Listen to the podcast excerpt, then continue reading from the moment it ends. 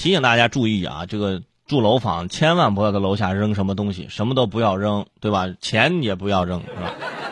这引起骚乱怎么样？那怎么办呢？是不是？而且前段时间不说了吗？有个人在楼上想晒晒被子，一抖被子，哗，三千块钱还是三万块钱的这个私这个私房钱全都撒下去了，对吧？很多人就给捡钱嘛。而说到这私房钱啊，接下来我关注这么一条，是最近在安徽的繁昌县，六十多岁的这强某就记错了自己七千块钱私房钱的位置，他记错了，他找没找着？哎呦，是不是被偷了呀？于是报警说家里被盗。民警用半个小时的时间，不仅帮强某找到了他那七千块钱，还超额找到了其他现金，共计三万多元。原来啊，剩下的两万多是强某的妻子藏的私房钱。你看看，神了奇了！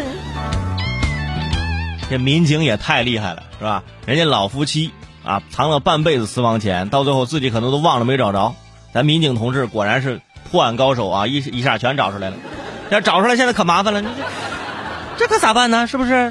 可能破坏了家庭和谐。那是不是很多小区里面的其他的那些啊，那老夫老妻也会联系这位民警同志，是吧？民警同志，来我家也找找吧，对吧？我老公应该也有私房钱，是不是？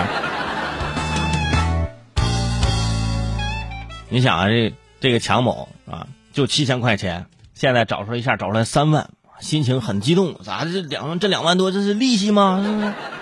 这钱怎么越找越多呀？那我们家是不是有金矿啊，还是怎么样？而且你看啊，这这老头藏了七千，这老太太藏两万多，你看这还是这女方要比男方这有钱一些，对不对？问题是人家家里总有一方就是就掌控着家里的财政大权呢。为什么双方都会有私房钱？我觉得只有一个人有私房钱是应该的，对不对？男方有私房钱，因为钱都要上缴嘛，上缴给这个自己老婆嘛，老婆也有私房钱。你说这个家庭关系是不是 啊？就需要好好的就采访一下。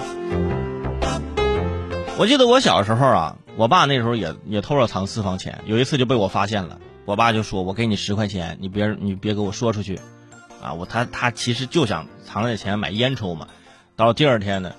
我就把他给举报了，跟我妈说了。第一呢，我是为了我爸的身体健康，不想让他抽烟。第二呢，就我妈给二十啊，市场原则我没办法。